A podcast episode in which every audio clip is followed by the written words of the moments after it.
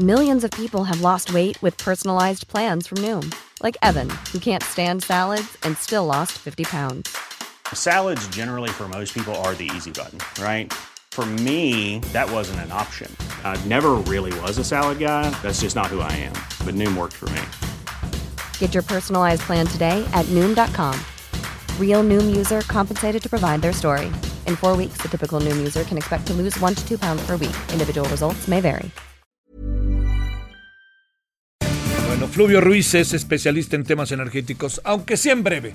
Fluvio, te saludo con mucho gusto antes que nada. Igualmente, mi querido Javier, siempre es un gusto platicar contigo y con tu auditorio. Bueno, a ver, tenemos cuatro minutitos porque ya nos cae el corte ahora para, para lo siguiente, Fluvio. Primer tema. ¿Hay fracking o no hay fracking y cómo es posible que no lo supiera el presidente? Y segundo, ¿qué piensas del acuerdo energético que hace un lado las energías renovables? Bueno, no del todo, pero las hace fundamentalmente un lado.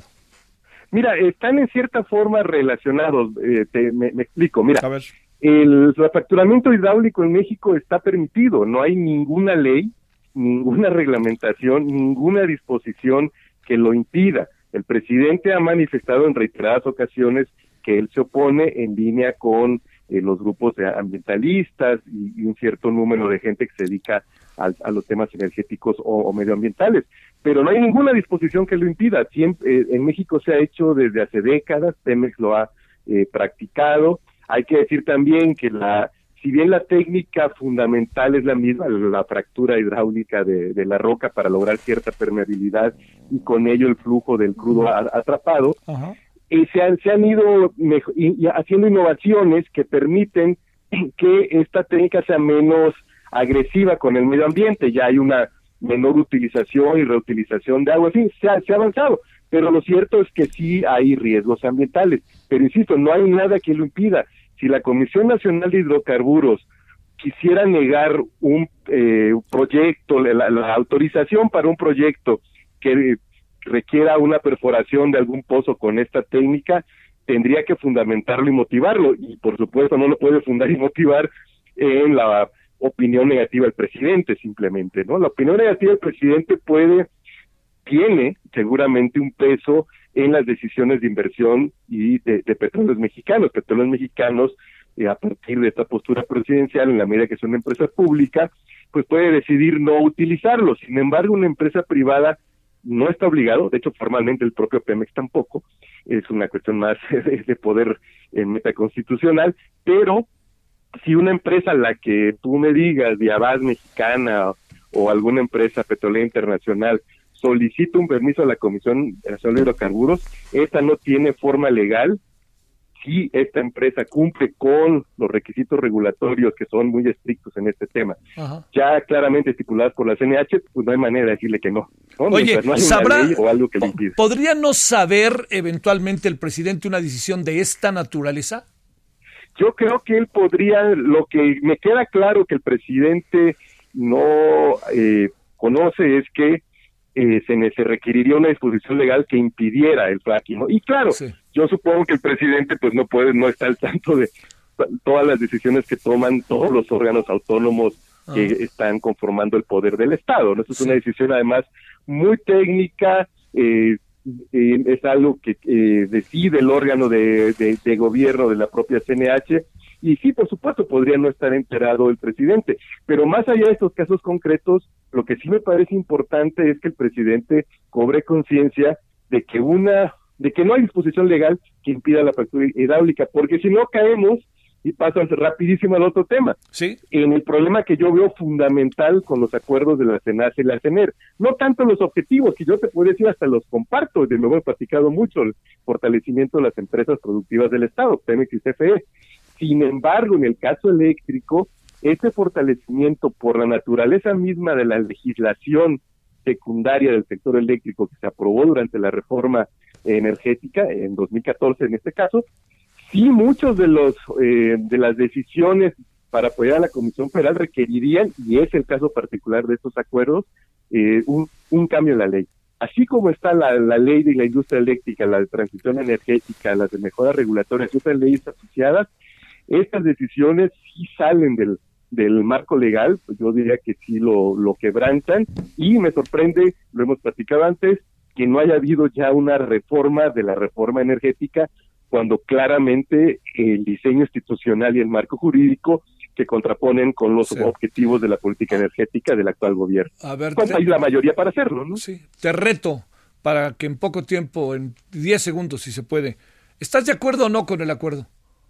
No estoy de acuerdo porque quebranta la, legalidad. Estoy, comparto muchos de sus objetivos, pero tal y como está la ley eh, en este momento, sí, sí la violan esos acuerdos. Sí, bueno. Oye, este, eh, y además también es un poco un golpe a las energías este, renovables. Sí, que yo, yo te diría que las, para usar los términos desarrollados por los gringos en la guerra de Vietnam, es un daño colateral. Yo tengo la, la hipótesis de que se dirigió más porque efectivamente la Comisión Federal de Electricidad estaba absorbiendo muchos costos. Cuando tú pones una planta de generación con fuentes renovables, necesitas respaldarla con una fuente convencional y eso le cuesta a la CFE. Eh, los, los, porteos son muy baratos. En fin, hay una serie de subsidios implícitos de la CFE que sí vale la pena eliminar. El referente informativo regresa luego de una pausa.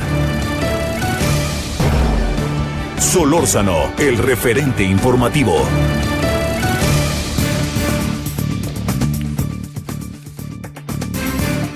A ver, concluimos con mi querido Fluvio. Ya sabes, este. ¿Cómo estamos? Tiempos, tiempos. A ver, eh, nada más eh, para cerrar, eh, una sola pregunta. el, el, acuerdo, independientemente de la parte legal, en términos técnicos y de contenido, la impresión que queda y la crítica que yo he escuchado, incluyendo la de los industriales de las energías renovables, es este que es además de un cambio de reglas de juego sobre la marcha, pero también es el desalentar incluso este, pues, eh, la, lucha contra el cambio climático, etcétera, etcétera.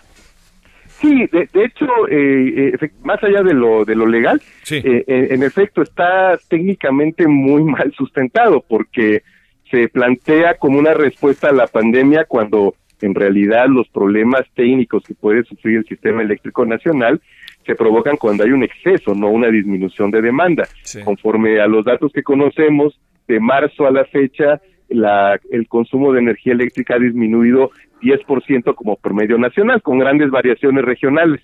Allá en mi pueblo, como debe ser el centro del universo, se incrementó incluso, pero en Coatzacoalcos y Villahermosa, pero en Saltillo cayó 30%, por ejemplo, en la zona industrial de, por el tipo de industrias que están asociadas a un consumo muy intensivo. En fin, entonces esa parte técnica en efecto está, me es más, se ve más como un pretexto que como una causa real y en el afán que yo pudiera compartir de fortalecer a Pemex frente a una reforma que fue mucho más agresiva contra la CFE que contra Pemex, pues sí, el, grave daño colateral son las, las energías renovables, porque los argumentos que se plantean también eh, como, como base técnica, pues son inherentes a las energías renovables, no, no tienen que ver con el diseño eh, jurídico o institucional, la intermitencia y la necesidad de respaldo, pues sí, son inherentes a estas, a estas eh, energías y entonces si se aceptaran los argumentos que están contenidos en el acuerdo, pues pareciera que estamos condenados a no desarrollarlas.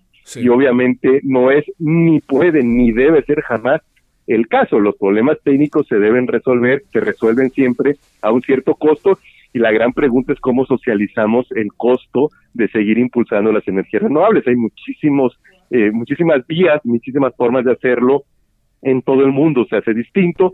Eh, en, en unas partes se eh, subsidia más el consumo, en otras eh, al contrario, hay eh, costos más importantes porque estás pagando finalmente la protección al, medio ambiente. Entonces, pero, al presidente la formulación es muy buena. Al presidente tengo la impresión de que no le gusta esta parte de las renovables, ¿verdad? sí, difícilmente yo lo haría. Supondría que después de la presidencia se va a ser miembro de Greenpeace. No, no creo. Este, francamente, no creo que se afilie a Greenpeace. ni que te convierta en donante. Sí, creo que hay todavía eh, eh, alguna reticencia. Bueno, ese famoso video que circuló allá en la rumorosa, ¿no? Sí, este, sí, demasiado. Donde, bueno, eh, creo que, que, es, es muy significativo, pero más allá de las filias personales, como planeta estamos urgidos del desarrollo, porque además va a ser un desarrollo mucho más lento de lo que las proyecciones más optimistas han previsto. Eh, te doy un, un, dato, mi Javier, el eh, de 1973, que fue el famoso shock petrolero, recordarás, con la guerra del Yom Kippur, ¿no? Sí. De, entonces a la fecha, la participación de los combustibles fósiles en la matriz energética mundial apenas ha disminuido en 8 puntos porcentuales y la proyección es que lo haga en 12 hacia 2040, ¿no? Y son proyecciones que suelen ser muy optimistas porque claro, hay grandes eh, rigideces en cuanto a los modelos de desarrollo, los sistemas de producción y los patrones de consumo que van inhibiendo y que van haciendo difícil con todo y la voluntad cada vez creciente de, la mayor parte de la población que se impulse esta transición energética. Por eso a mí me parece que eh, más allá de las eh, carencias técnicas legales del, del, del acuerdo, lo que sí importa es que quede claro que no puede ser permanente.